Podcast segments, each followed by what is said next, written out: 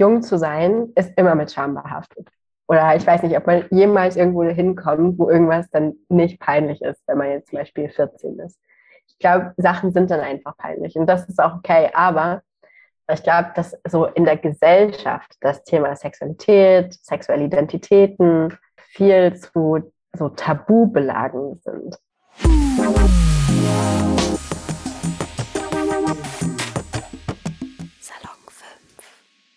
Moxie Ochsenbauer ist im Bereich Bildungsarbeit in Berlin tätig und klärt vor allem im Bereich digitale Selbstverteidigung und Sexualität im Netz auf.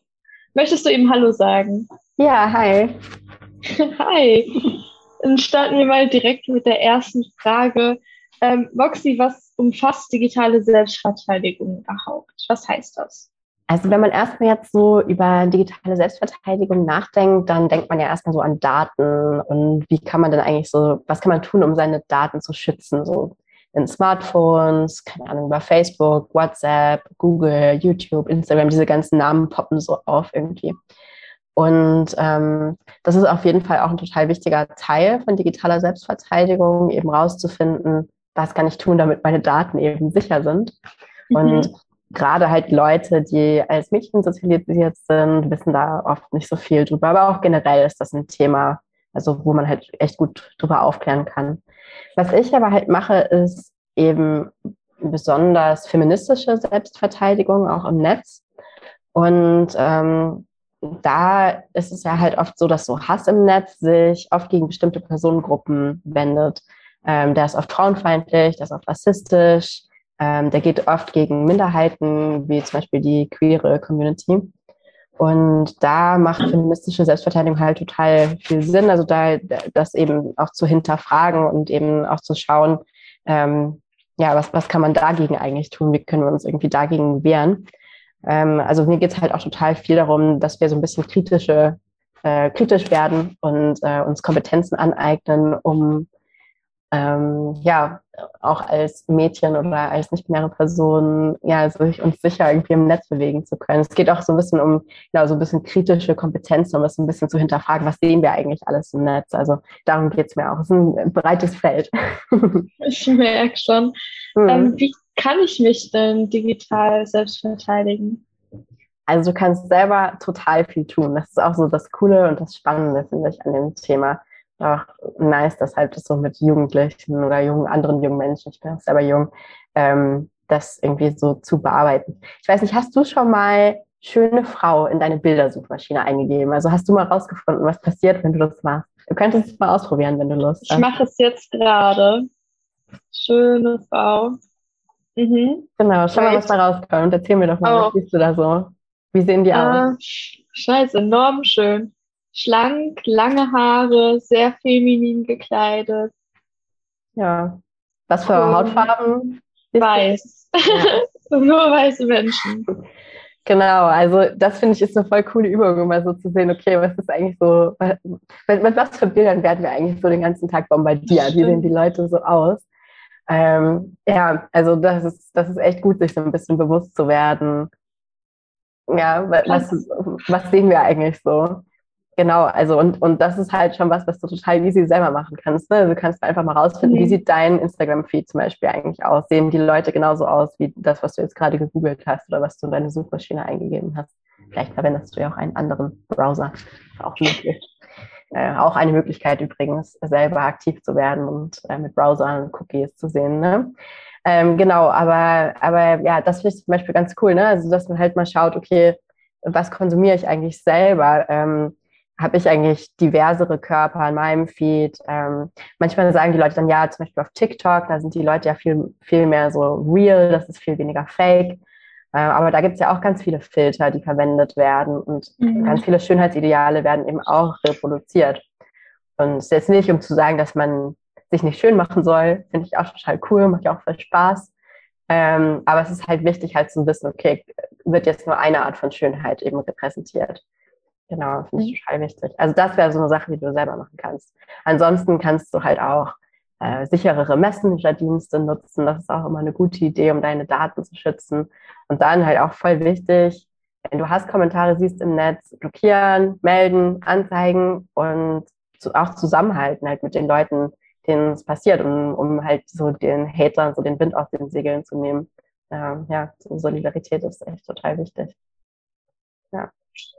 Und ähm, was bedeutet eigentlich Sexualität im Netz und was unterscheidet dies vom Sex im echten Leben, in Anführungsstrichen? Hm. Ja, also das ist eine gute Frage. Es gibt viele Ebenen von Sexualität im Netz. Ähm, also einmal gibt es ja das, was wir jetzt zum Beispiel gerade äh, gesucht haben im Netz, also diese ganzen Körperbilder, die einem irgendwie entgegen, die um die, einem um die Ohren gehauen werden, irgendwie diese ganzen sexualisierten Körper, das sieht man die ja die ganze Zeit. Das ist ja auch eine Art von Sexualität im Netz.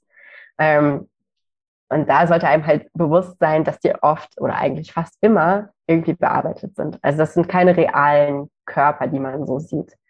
Und ähm, das ist schon mal ein ziemlich guter Step, um halt zu wissen, okay, ähm, ist vielleicht nicht alles so real, was man sieht. Natürlich wissen wir das, aber es ist nochmal was anderes, wenn man halt den ganzen Tag damit konfrontiert wird. Diese unrealistischen Körperbilder. Also mein Körper sieht nicht so aus, die, meiste, äh, die Körper von den meisten Leuten, die ich kenne, auch nicht.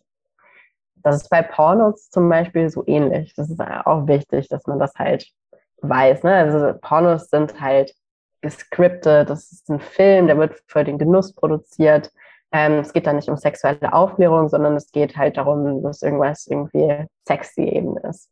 Und das macht man dann eben auch in einem bestimmten Licht. Die Körper machen bestimmt, machen also pupsen nicht oder ja, also es ist halt alles irgendwie soll alles total schick und geleckt sein. Das ist so die eine Seite von Sexualität und das die andere ist halt dann die, die wir selber praktizieren. Also über Sexting, also darüber, dass man mit irgendwem irgendwie so ein bisschen flirtet und sexy schreit, dass man Bilder äh, ins Netz stellt. Und ja, das ist auch nochmal eine, eine, ein wichtiger Aspekt von Sexualität. Und ich will auch gar nicht jetzt sagen, dass das irgendwie ein schlechter Aspekt von Sexualität ist. Viele Leute benutzen den und haben das, äh, ja, es geht denen da sehr gut mit. Ähm, aber es gibt da halt ein paar Sachen, die man beachten sollte. Mhm. Und was sollte man beachten, dass man quasi diese Art von Sex sicher praktizieren kann im Netz? Also wenn wir jetzt erstmal beim so dem eigenen Genuss bleiben, also bei Pornos, beim Pornos schauen, ultra viele Leute schauen Pornos. Fast alle. Nicht alle, nicht ganz alle, aber echt viele Menschen, also erwachsene Menschen.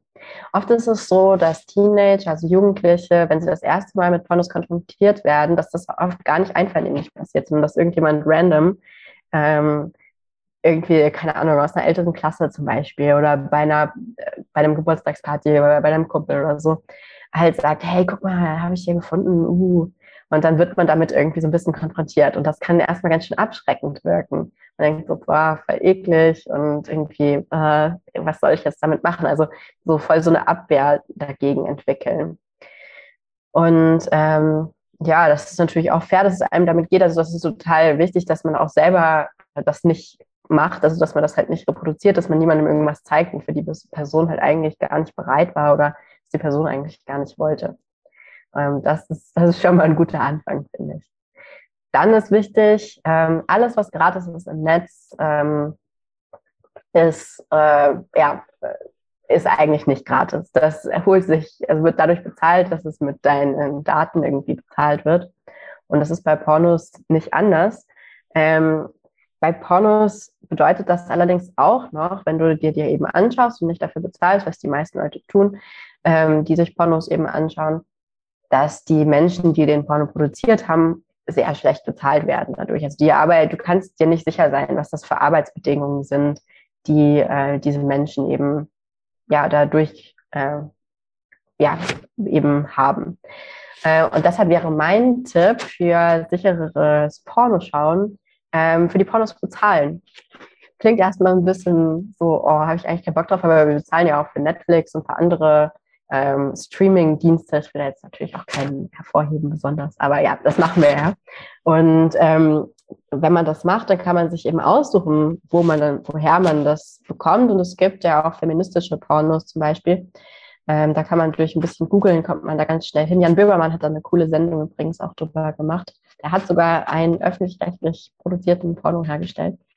Ähm, und das, da gibt es ein ganz cooles, spannendes Interview drüber, das man sich mal anschauen kann mit der ähm, feministischen Pornomacherin Paulita, Pappel. Das kann ich empfehlen. Genau, aber man sollte natürlich auch sich bewusst sein, dass diese Pornos eben auch, also das habe ich ja schon gesagt, dass die halt geskriptet sind. Ne? Also die sind halt für was Bestimmtes gemacht und machen eben auch diese unrealistischen Körperbilder und haben oft so ein Skript, so besonders diese super Mainstream-Dinger. Ähm, da gibt es erst ein bisschen schlechtes Schauspiel, dann wird so ein bisschen geflirtet, ähm, dann wird rumgeknutscht, dann gibt es so ein bisschen Petting, ähm, dann gibt es eine Penetration von meistens einem Penis in der Vagina das ist dann der richtige Sex, das, was der als richtiger Sex irgendwie gesehen wird. Und dann kommt der Mann und vielleicht, oder die Person mit dem Penis, und ähm, ja, dann kann man sich nicht so ganz sicher sein, ob die Frau auch kommt oder nicht. Das ist ähm, ganz normalisiert, äh, nennen wir das so das sexuelle Skript.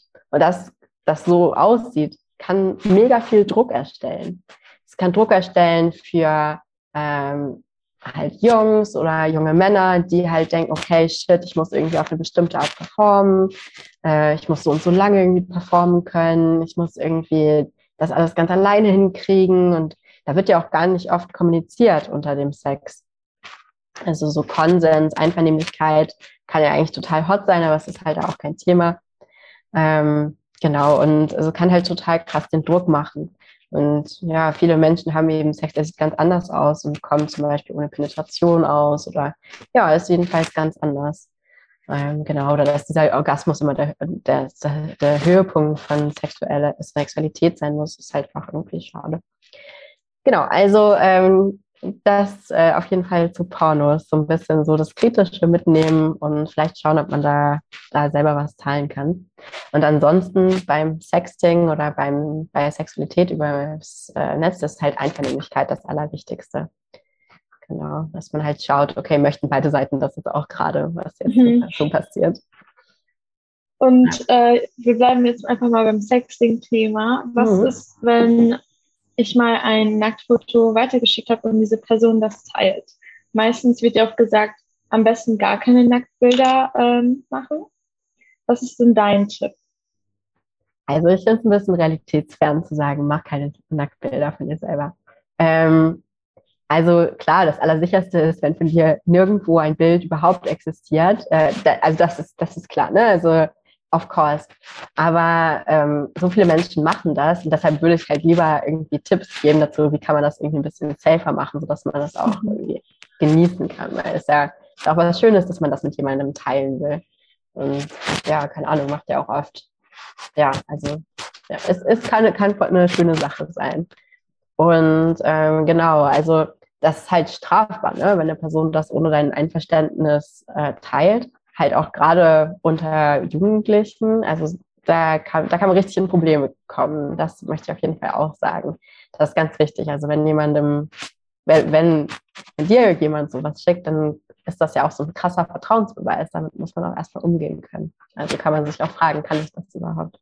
Aber genau, wenn du es selber machen möchtest, so ein sexy Pick, dann würde ich dir auf jeden Fall empfehlen, keine Erkennungsmerkmale von dir da drauf zu machen. Also sprich, dass man zum Beispiel es nicht sieht, falls du Tattoos hast, dass man dein Gesicht vielleicht nicht so gut sieht, ähm, genau, dass man dich eben darauf nicht so erkennen kann, weil ja, falls es dann doch irgendwie irgendwo landet, dann kann man dich auf jeden Fall damit nicht in Verbindung bringen.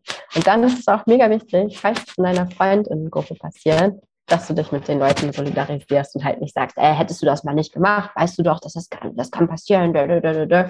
Damit erzeugen wir total viel Scham macht dann halt, dass die Leute überhaupt keinen Bock haben, darüber zu reden. Und das ist voll, voll schade, weil es ja, kann, kann halt einfach mal passieren. Also ja, solidarisieren finde ich wichtig. Nummer eins, no face, no case. Nummer zwei, Solidarität. Genau. Ich glaube, das ist ganz gut zusammengefasst. Perfekt. Ähm, genau, wenn wir jetzt schon gerade bei Einverständnis und Consent. Äh, was, wenn ich ein ungewünschtes Dickpick zugeschickt bekommen habe? Das ist ja eigentlich auch die Realität für sehr, sehr, sehr viele Jugendliche im Netz. Total, ja. Also das ist halt, das ist irgendwie so haha Dickpics. Weil wir lachen da so ein bisschen drüber, weil wir es fast alle schon mal erlebt haben. Und so sind so, oh, oh mein Gott, das Thema wieder. Äh, bis man dann halt selber in der Situation sitzt ne? und so denkt, oh scheiße, was mache ich jetzt? Jemand hat einem das geschickt, man dachte, man hat irgendwie eine nette Unterhaltung, plötzlich so ein Dickpick. Und das ist halt auch strafbar, ne? Also das ist, passiert nicht im Einvernehmen. Ähm, das sollte einem bewusst sein. Deswegen ist mega wichtig, wenn dir das passiert, mach einen Screenshot. Alles erstmal äh, dokumentieren, auch wenn dir was anderes passiert im Netz, was dir, also was nicht in deinem Einvernehmen passiert oder was sich grenzüberschreitend anfühlt. Ähm, zum Beispiel, da kann man bei mir alles mögliche passieren, Stalking zum Beispiel oder so. Ähm, immer alle Beweise sichern, sodass man halt das anzeigen kann, wenn man das möchte. Weil es ist strafbar oft. Und, oder also Dickpics immer. Was wichtig ist zu wissen, ist, dass wenn du es selber weiter verbreitest, ich hatte hab eine Freundin, die hat, äh, wenn sie Dickpics bekommen hat, das hat sie relativ oft getan, weil sie sehr präsent war auf den sozialen Medien, hat sie das ähm, immer an die Mütter geschickt von den Typen, die ihr das geschickt haben, waren ja eigentlich immer Typen. Und das ist natürlich eine Möglichkeit, damit umzugehen. Ich würde es aber nicht empfehlen, weil das eben, also weil das eben halt strafbar ist, diese Dinger mhm. weiterzuschicken. Genau. Ähm, es gibt mittlerweile sogar ein Online-Portal, das kann Betroffenen helfen, auch den Absender anzuzeigen, wenn man das nicht so gerne selber anzeigen möchte bei der Polizei oder so. Manchmal kennt man, also oft kennt man ja die Leute, die einem das geschickt haben und denkt so, oh shit, soll ich das jetzt machen oder nicht? Aber genau dieses Distinction heißt die Website, distinction.com. Da kann man ziemlich einfach eine formelle äh, Anzeige erstatten. Dafür braucht man dann das Datum. Äh, man muss das Medium angeben, über das es geschickt wurde, also was für eine App oder so. Dann halt ein Screenshot, dann gerne den Namen oder den Usernamen von der Person, die es geschickt hat und die eigenen persönlichen Daten. Ähm, genau. Das ist dann ziemlich einfach. Und ich kann auch empfehlen, falls man jetzt nicht so genau weiß, was man noch machen soll, sich an das Hilfetelefon vom Bundesamt von der Familie zu wenden. Äh, die sind auch ganz cool. Du hast ja angegeben, dass du dich besonders auf ähm, Mädchen und nicht-binäre Jugendliche fokussierst. Ähm, ist es denn so, dass nicht-binäre Jugendliche mit anderen Schwierigkeiten zu kämpfen haben, wenn es jetzt um digitale Selbstverteidigung geht und Sexualität im, äh, genau, im Netz? naja, also ähm, der Grund, weshalb ich das angegeben habe, ist halt, weil wir in unseren Workshops versuchen, einen Raum zu schaffen, der in, also sicherer ist für Menschen, die in Minderheitenpositionen sind oder äh, eben auch für Mädchen. Das heißt, da sind Transmädchen natürlich auch mit einbegriffen. Und ähm, manchmal haben Transjungen auch Lust, halt durch ihre Sozialisierung als Mädchen eben auch mitzumachen. Das würde ich gerne nochmal sagen, dass es manchmal halt Sinn macht, dass die da eben auch mit drin sind. Ähm, genau, aber ich, ich finde halt, weil eben diese bestimmte Art von Diskriminierung besonders Mädchen und nicht-binäre ähm, Menschen trifft, hm, macht es einfach Sinn, diese sichereren Räume manchmal aufzumachen. Manchmal macht es auch Sinn, ähm, einen sichereren Raum aufzumachen für Leute, die nur queer sind oder für Leute, die nur Rassismuserfahrungen zum Beispiel haben. Also ich, ich weiß nicht, ob man das jetzt sieht, aber ich bin weiß. Äh, von daher macht es keinen Sinn, wenn ich diesen Raum leite, dann ist er nicht mehr so sicher.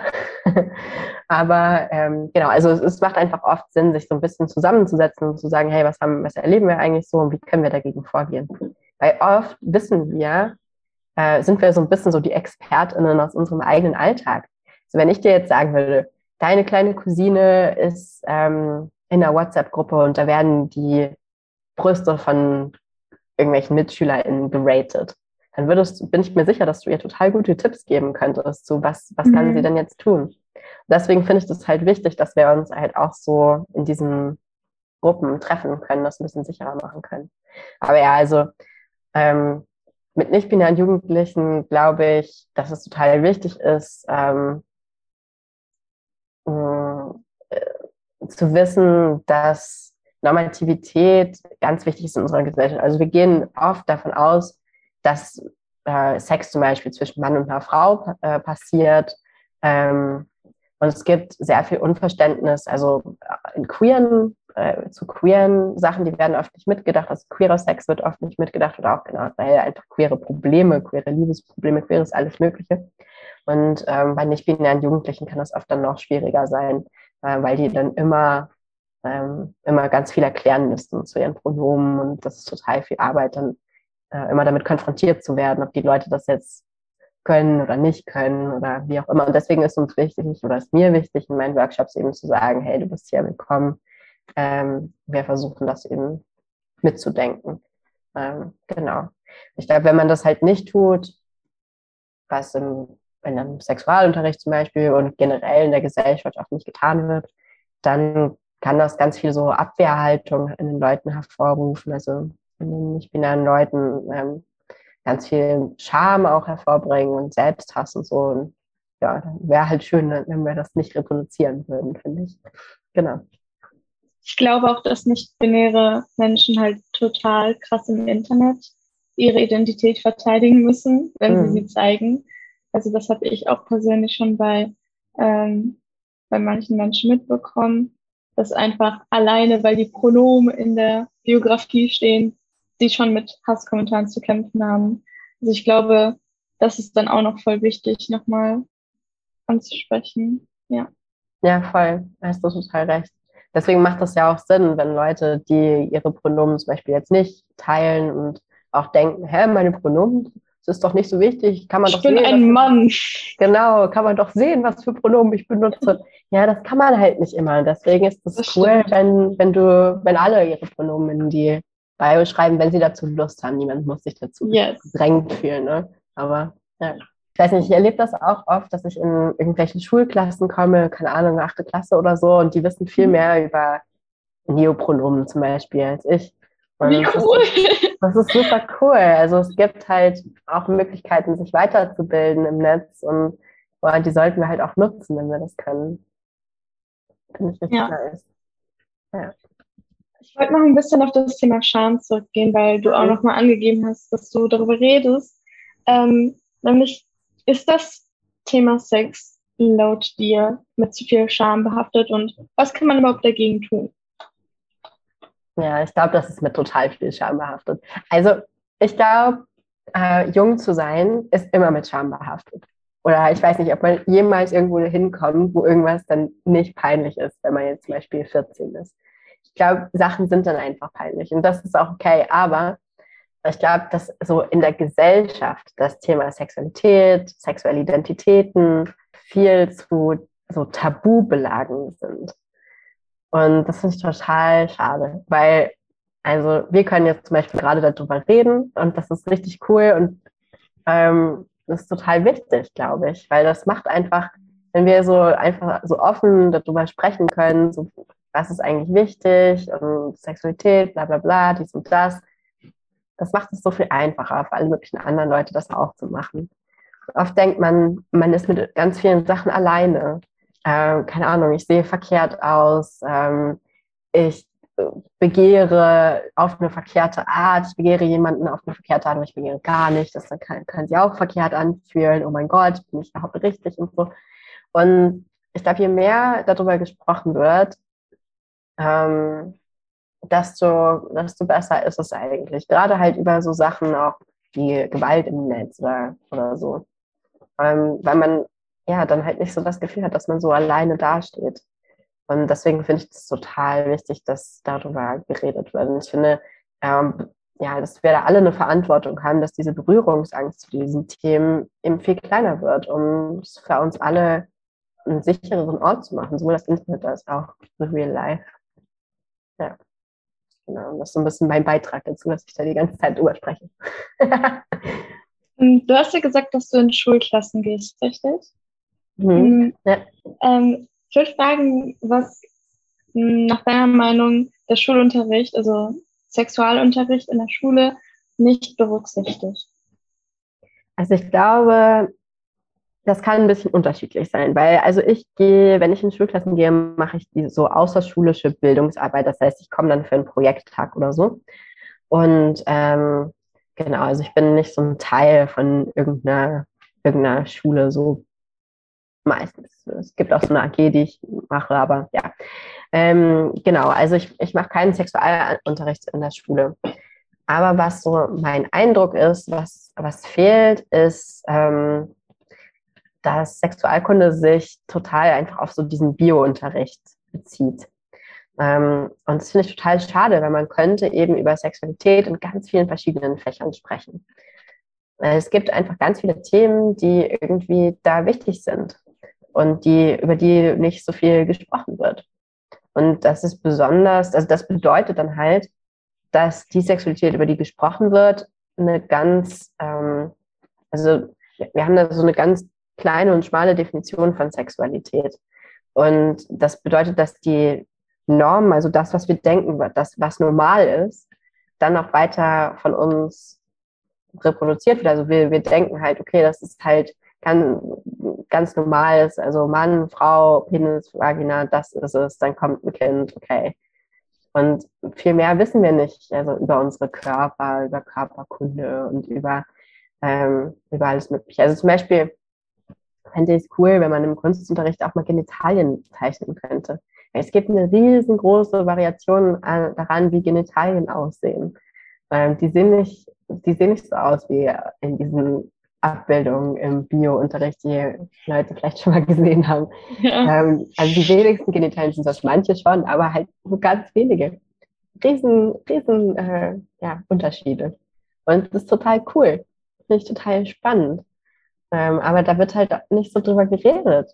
Voll schade. Ähm, außerdem sowas wie ähm, gegenseitiges Einvernehmen fände ich total toll, wenn darüber mehr gesprochen wird. Also ich möchte jetzt auch nicht sagen, dass es keine LehrerInnen draußen in der Welt gibt, die über solche Themen reden. Das ist ganz bestimmt und Kudos an die.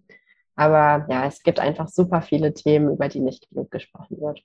Und eben dann auch sowas wie Sexualität im Netz, wie können wir das sicher machen, auf eine Art, die irgendwie für alle schön ist ähm, und sicher und ja, nice ist.